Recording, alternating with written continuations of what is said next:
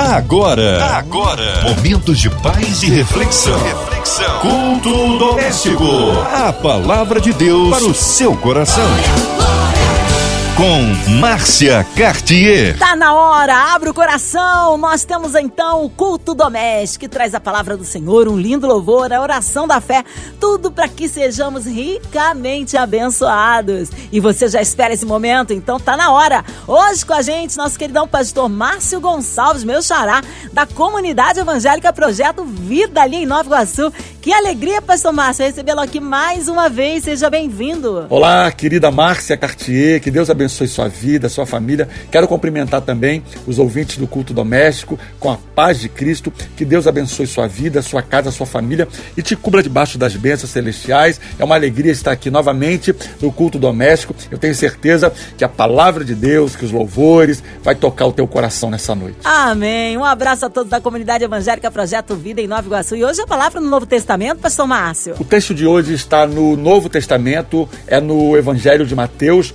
capítulo 9, do versículo 27 ao versículo 38. A palavra de Deus para o seu coração. Nesse momento, vamos à leitura da Bíblia Sagrada e partindo Jesus dali, seguiram-no dois cegos, clamando e dizendo: tem compaixão de nós, filho de Davi.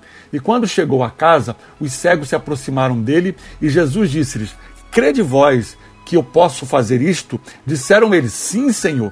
Tocou então os olhos deles, dizendo: Seja-vos feito segundo a vossa fé. E os olhos se lhes abriram, e Jesus ameaçou, dizendo: Olha, não diga nada para ninguém. Mas tendo eles saído, divulgaram a sua fama por toda aquela terra, e havendo se retirado, trouxeram-lhe um homem mudo, endemoniado, e expulsou o demônio, falou mudo, e a multidão se maravilhou, dizendo: Nunca vimos tal fato em Israel. Mas os fariseus diziam: ele expulsa os demônios pelo príncipe dos demônios. E percorria Jesus todas as cidades e aldeias, ensinando nas sinagogas deles e pregando o evangelho do reino, curando todas as enfermidades e moléstias entre o povo.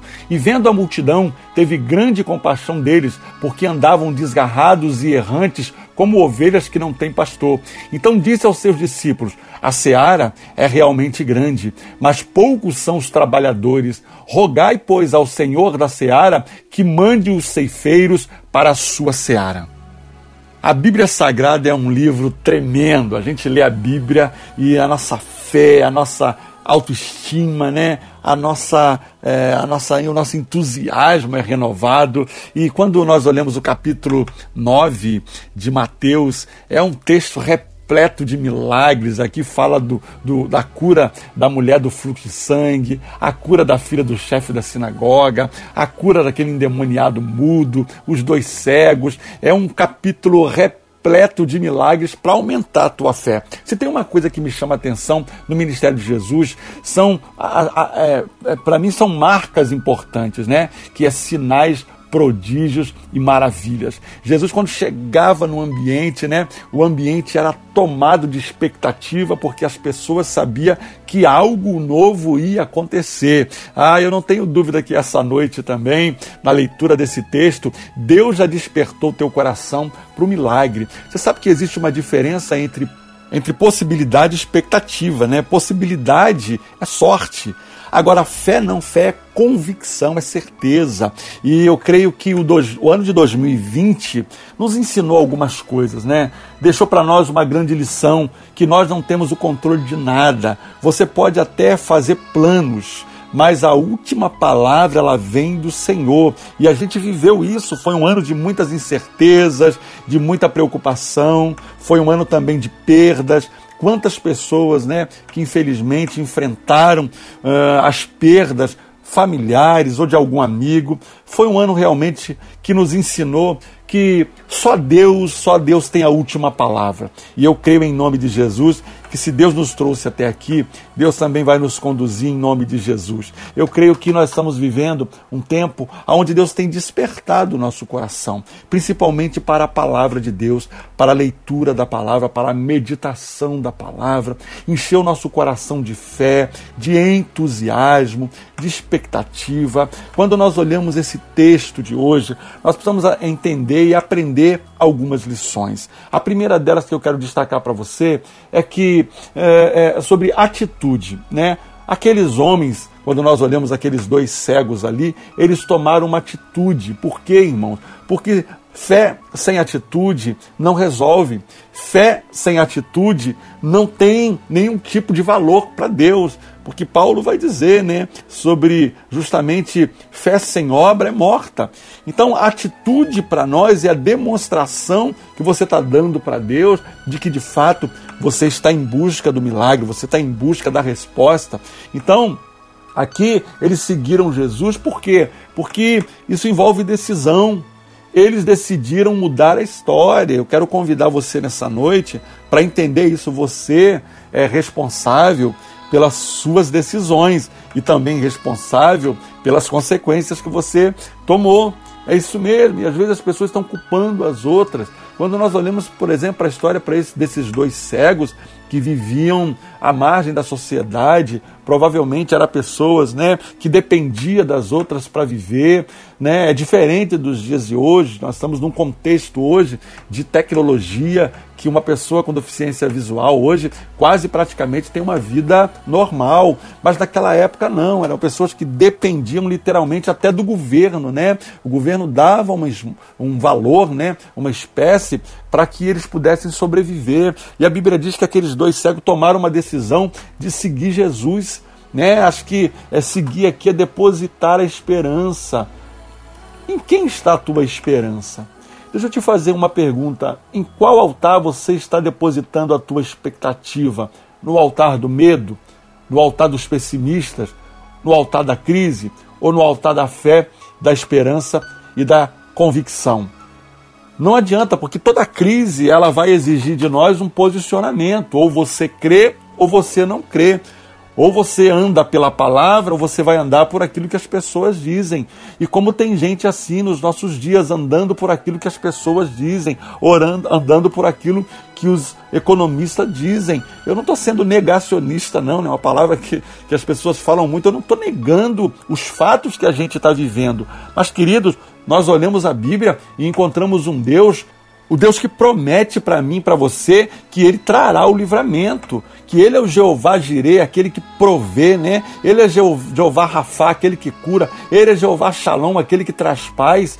Então é nessa promessa. Agora as pessoas, elas querem o, viver o milagre, mas se esquecem do processo. Olha aqui uma coisa, Deus promete o livramento, mas é no meio do processo que ele vai agir. Como assim, pastor? Vou te dar um exemplo, né? O livramento de Deus para Daniel foi na cova dos leões. Ele não livrou Daniel da cova dos leões. O livramento para Sadraque, Mesaque Abidinego foi na fornalha de fogo e não da fornalha de fogo. Olha, aqueles cegos, eles não podiam enxergar, mas podiam ouvir. E sabe o que a Bíblia diz lá em João 10, 27? As minhas ovelhas conhecem a minha voz, eu as conheço e elas me seguem. Quem é ovelha não tem dificuldade em seguir, em obedecer. Eles eram cegos, mas não eram surdos. Sabia que Jesus estava ali porque ouviram falar. Então eles viram aquele momento como um momento de oportunidade, porque tome muito cuidado. O ouvido é a segunda porta da verdade e a principal, a outra, é a mentira. Então tome muito cuidado, porque nós estamos num ambiente de pessoas que estão vivendo pelas circunstâncias. Muitos profetas de ocasião têm se levantado. Jesus nesse texto mostra claramente que o poder de Deus, ele continua agindo sobre a vida daqueles que têm fé, aqueles que acreditam. Deus é o mesmo, Deus não mudou, Ele é o mesmo ontem, Ele é o mesmo hoje, Ele é o mesmo e será eternamente. Então nós vamos ver Jesus agindo de maneira sobrenatural e aqueles é, cegos clamaram, clamaram a Jesus, eles não ficaram assistindo a situação, né? Ou, ou vendo as coisas acontecerem. Palavra que para clamar é gritar, é chamar a atenção de Deus é não se conformar com a situação, é não agir pacificamente, aceitando a pobreza, a vergonha, a humilhação.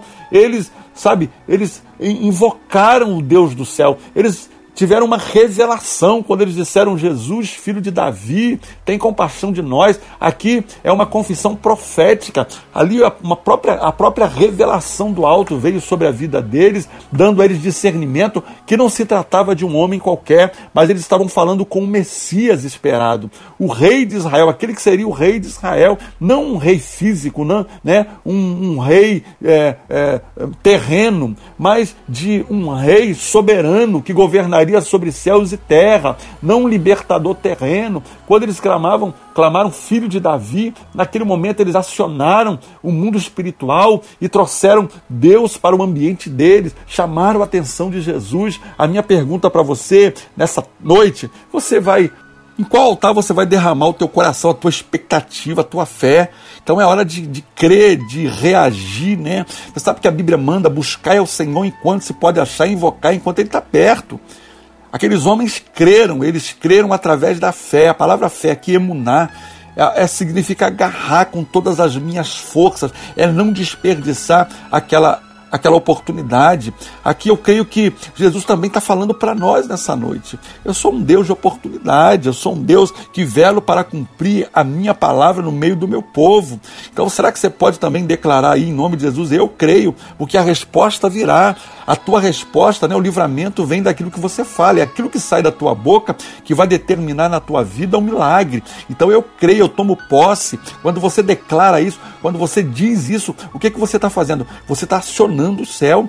Crer é diferente de ter fé. Muitas pessoas creem, mas elas não têm a fé suficiente para ver o milagre acontecer. Fé não deixa margem para dúvida. Fé é fundamento, é crer incondicionalmente. É mesmo não vendo, eu creio que o milagre vai acontecer, que a minha hora vai chegar. Cuidado, porque a gente está vivendo um ambiente de incredulidade e o inimigo sempre vai usar a fraqueza humana para prevalecer em certas situações na nossa vida. Mas deixa eu te dizer uma coisa: Deus sempre pega a nossa fraqueza humana e transforma em poder, em aprendizado. É como Paulo disse lá, né? É, quando eu estou fraco, é que eu sou forte, porque o poder de Deus se aperfeiçoa onde? Na nossa fraqueza. A Bíblia diz que Jesus dá um comando para eles, né? uma direção: olha, não conte nada para ninguém do que aconteceu aqui. Eu, eu chego a dizer que Jesus tinha um senso de humor, né, irmão? Assim, interessante. Como é que não vai contar nada para ninguém? Não tem como. Pode ter certeza que aqueles homens, quando saíram daquele lugar, saíram daquela experiência, nunca mais a história de vida deles foi a mesma. Então não tinha como negar o que Jesus havia feito, né? não tem como negar o milagre. Ah, para de negar o milagre na tua vida. Você sabe muito bem das experiências que você já viveu com Deus, de situações na sua vida que você tem a convicção que foi livramento de Deus, que foi Deus presente. E eles começaram a divulgar a fama de Jesus. Sabe por quê? O milagre, quando acontece, acontece, ele tem um propósito. E o propósito é tornar o nome de Jesus conhecido, glorificar o nome de Jesus. Porque quando você está contando o teu milagre, as pessoas estão dizendo glória a Deus, glória a Deus. Elas estão glorificando, eles viraram, eles, eles se transformaram em missionários propagador da palavra de Deus. E a Bíblia diz que aonde Jesus chegava, trouxeram também um endemoniado que era mudo, né? Aqui no caso, o, a enfermidade daquele homem era causada por demônios, né? Quando Jesus expulsa o demônio, ele voltou a falar e a multidão se maravilhou, dizendo: Nunca tal se viu em Israel. Olha, coisas maravilhosas e tremendas estavam acontecendo. Sabe por quê? Aonde Jesus está, alguma coisa vai acontecer. E eu creio que nos próximos dias, nos próximos meses, algo vai acontecer na tua vida. Nós aqui no projeto Vida em Nova Iguaçu, todos os meses de fevereiro, nós tiramos o mês do dia 1 ao dia 21 para jejuar, para buscar a Deus, né? Intimidade, é, santidade. Então, nós estamos já criando o um ambiente para o milagre acontecer. Deixa eu te dizer uma coisa: prepara o ambiente para o milagre acontecer.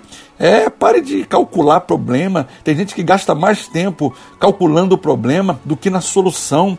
A Bíblia, em nome de Jesus, manda te dizer, ele quando Jesus entra naquele lugar e expulsa aquele demônio, né, eles ficaram até confusos, achando que Jesus tinha associação com o demônio. Não, eles estavam confusos. E a Bíblia diz que ele percorria cidades e aldeias, ensinando nas sinagogas deles. Olha isso. E pregando o evangelho do reino. Diga comigo, evangelho do reino. Não é o evangelho do pastorado, do pastor B, mas o evangelho do reino. Sabe por quê? Porque o evangelho do reino é um estilo de vida. O evangelho do reino é o evangelho de transformação. O evangelho do reino não, não, exige holofote, não precisa de holofote. O evangelho do reino é o evangelho do amor, da humildade, da empatia. Aliás, essa é uma palavra que está tão em moda nos nossos dias, né? É, empatia. Só que, irmão, entre aquilo que eu falo e aquilo que eu faço tem uma diferença muito grande. Essa coisa né, da teoria é diferente da prática. Jesus não usava só palavras, mas ele usava atitudes. Né? Ele não falava só de teoria, de fato ele entrava na vida das pessoas, transformava a história das pessoas. Aqui diz que ele curava as enfermidades e moléstias entre o povo. O evangelho do reino é isso, é amar o próximo como a ti mesmo. O evangelho do reino é você caminhar uma, uma légua, duas léguas se for preciso. O evangelho do reino abraça. O evangelho do reino não é o evangelho das coisas. A gente está vivendo num mundo onde as coisas estão substituindo pessoas, onde as coisas estão substituindo o relacionamento familiar. Deixa eu te dizer algo, algo. Coisas não substituem um carinho, coisas não substituem um abraço, coisas não substituem um amor, coisas não substituem a alegria o prazer de sentar na mesa com a família. A gente está vivendo num ambiente né, onde as pessoas são tão é, materialistas, individualistas. Jesus tinha uma capacidade de ver a multidão. O texto diz no versículo 23: E vendo a multidão, teve grande compaixão deles. Olha aí o que eu acabei de falar. A palavra compaixão aqui tem a ver né, com empatia. O que é compaixão? É a palavra paixão com atitude. Porque não adianta só ver se não vai agir. E por que, que Jesus tinha compaixão? Porque eles andavam desgarrados e errantes, como ovelhas que não têm um pastor. Olha isso. Olha só Deus falando, ovelhas que não têm pastor. Ah, deixa eu te dizer uma coisa. De repente você começou a perceber que a tua vida parou, não anda mais, não tem novidade. Sabe por quê? Você precisa de um pastor, de um mentor, Claro, de uma pessoa séria que vai te conduzir. Existem duas formas de aprender na vida: com os erros ou com uma mentoria, alguém ensinando.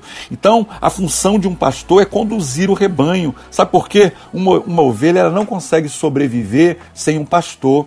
Se ela estiver no meio de um deserto, ou no meio do pasto ali, o pastor precisa conduzir ela de maneira, por exemplo, que ela quando vai tomar água, ela quando entra ali no riacho, ela vai com tanta sede, né, que ela vai entrando, vai entrando e não percebe que o pelo vai molhando e daqui a pouco a correnteza das águas leva a ovelha, por isso que o pastor está ali por perto para cuidar também na alimentação. A ovelha, tudo que ela vê pela frente, ela come. Então, por exemplo, se tiver uma planta venenosa, ela vai comer e vai se envenenar. Então, o pastor está ali para cuidar do pasto, né? Para oferecer um bom pasto. Então, essa metáfora que Jesus está fazendo aqui de pastor e ovelha, ela é muito importante. Você precisa de um pastor. Teus filhos precisam crescer nesse ambiente, no ambiente cristão, né? Dentro da casa de Deus, porque você sabe que a gente está vivendo num momento tenso, um momento tão tão difícil para a história da humanidade, aonde a gente tem visto o amor se esfriando, as pessoas estão abandonando a casa, o evangelho,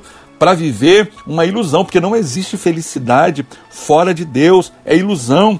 Aí ele está dizendo para os discípulos: a seara é grande, mas poucos são os trabalhadores, né? O cefeiro. Então, eu penso que a preocupação de Jesus aqui é que esse evangelho do reino seja pregado, seja levado aos quatro cantos da terra. E quem são essas pessoas que vão fazer isso? Somos nós, você isso mesmo. Por isso que ele vai dizer, termina dizendo assim: rogai, pois, ao Senhor da seara, para que mande os trabalhadores, né, os ceifeiros, para a seara. Você é o trabalhador da seara, da seara desse último tempo. Eu não tenho dúvida, os sinais estão muito claros em relação à volta de Cristo. Só que Deus não está chamando empregado, Deus está chamando trabalhador, porque há uma diferença entre trabalhador e empregado. O empregado trabalha para receber um salário no final do mês. O trabalhador é o dom dele é a profissão dele, é o que ele ama fazer. E eu creio em nome de Jesus, a minha oração é que Deus levante os trabalhadores para que possamos proclamar o evangelho do reino e, na virtude do Espírito Santo, libertar, curar, transformar a vida das pessoas, porque nós estamos vivendo num mundo onde as pessoas estão de, definitivamente necessitando de Deus, necessitando de conhecer o amor de Deus e de conhecer Jesus. E que você seja um instrumento de Deus para abençoar a vida das famílias. Oh, meu Deus, em nome de Jesus, eu te abençoo nessa noite para que você flua na unção do Espírito de Deus e seja aí um agente causador de milagre, de transformação para a glória de Deus. Amém Glória a Deus. Aleluia, glórias a Deus. Recebeu a palavra, meu irmão? Já já a oração da fé. Nós queremos incluir você e toda a sua família. Você que está encarcerado, você no hospital, numa clínica, com o coração enlutado, passando por alguma adversidade. A cidade do Rio de Janeiro, nosso Brasil, autoridades governamentais, nossos pastores, missionários em campo, pastor Márcio Gonçalves, Vida, Família e Ministério, Minha Vida e Família, a equipe da 93 FM, nossa irmã Evelise, Marina, André Mari Família, Cristina Xisto e Família,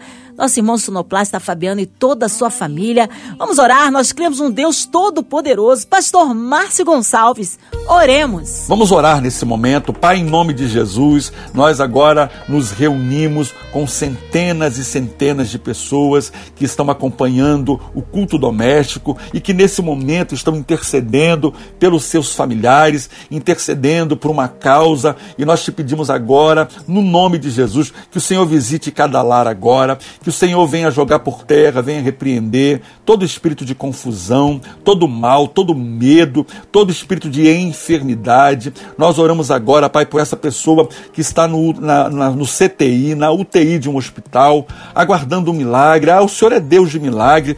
O Senhor é Deus de promessa, Pai. Em nome de Jesus, visita agora os presidiários, as prisões, os manicômios. Que o Senhor tenha misericórdia, Deus. Nós oramos também por essa situação que está acontecendo no Brasil, essa, esse coronavírus. Já se fala em uma segunda onda. Meu Deus, não permita em nome de Jesus. Nós oramos pelos profissionais da saúde que estão na linha de frente, pelos seus familiares e declaramos em nome de Jesus: repreenda esse vírus, joga por terra, meu Pai.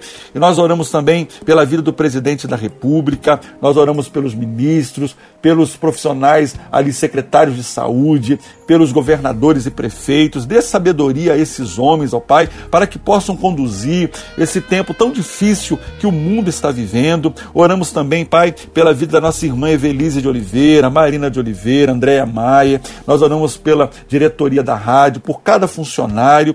Pai, nós profetizamos sobre a 93 FM, sobre a MK, esse veículo que o Senhor tem usado para pregar a tua palavra. Abençoa cada dia mais e mais. Oramos também pela paz de Jerusalém, que haja paz entre as nações da terra. Meu Deus, em nome de Jesus, nós declaramos que venha o teu reino sobre nós, que seja feita a sua vontade, assim como é no céu, que seja na terra, que o Senhor tenha misericórdia daqueles que sofrem, daqueles que não têm o pão sobre a mesa. Ah, meu Deus, nós te pedimos em nome de Jesus e cremos no milagre, porque o Senhor é o Deus que pode todas as coisas e se Deus é por nós, quem será contra nós? Em nome de Jesus. Amém e amém.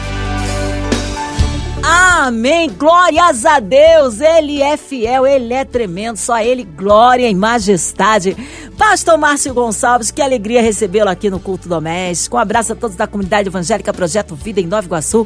O povo quer saber horários de culto, endereço, contatos, mídias sociais e considerações finais, Pastor Márcio. Glória a Deus, eu quero agradecer a Deus pela oportunidade de estar mais uma vez aqui no Culto Doméstico. Quero mandar um abraço especial a todas as nossas ovelhas e discípulos ali do Projeto Vida em Nova Iguaçu. Nós estamos em novo endereço desde o ano passado. Nós estamos agora em um local próprio. Estamos ali na Rua Ceará, número 164, no bairro da Viga, é bem próximo à Dutra, é bem, bem próximo, bem em frente aqui ao Paintball. O local é conhecido e eu quero fazer um convite especial para você. Quarta-feira que vem, nós estamos iniciando uma campanha poderosa. É uma campanha que fala de batalha espiritual. Ah, nós, Deus vai nos levar um entendimento poderoso sobre esse tema. Eu quero convidar você e a tua família, 19h30, quarta-feira, domingo, 10 horas da manhã é o culto presencial, culto da família, de celebração. E o nosso segundo culto no domingo é às 19 horas. Quero convidar você e a tua família poder te receber e te dar aqui um abraço, né? Nem que seja um abraço assim virtual, mas vai ser muito bom ter você aqui com a gente. Quero também mandar um beijo especial para minha família, a minha esposa, pastora Vanilda, essa mulher abençoada, maravilhosa. Te amo. Quero mandar um beijo também para meus filhos Lucas, Felipe, Mari Emily, Lorena, o Zay, o meu netinho, ele tá demais, gente. Tá uma bênção. Que Deus abençoe tua vida. Um abraço para vocês. Ah, eu já ia esquecendo, sábado agora, dia 30, nós temos a rede de mulheres, é o culto das mulheres da igreja. A pastora faz um convite especial, tenho certeza que vai ser uma noite inesquecível. Ela está preparando uma festa muito especial para receber todas as mulheres aqui no Projeto Vida em Nova Iguaçu, sábado, dia 30, às 19 horas. Deus abençoe. Amém. Que Deus continue a abençoar. Seja breve retorno nosso pastor Márcio. E você, ouvinte amado, continue por aqui, tem mais palavra de vida para o seu coração. Vai lembrar, segunda a sexta, aqui na Sou 93, você ouve o Culto Doméstico. E também podcast nas plataformas digitais. Ouça e compartilhe. Você ouviu? Você ouviu? Momentos de paz e reflexão. reflexão. Culto doméstico. A palavra de Deus para o seu coração.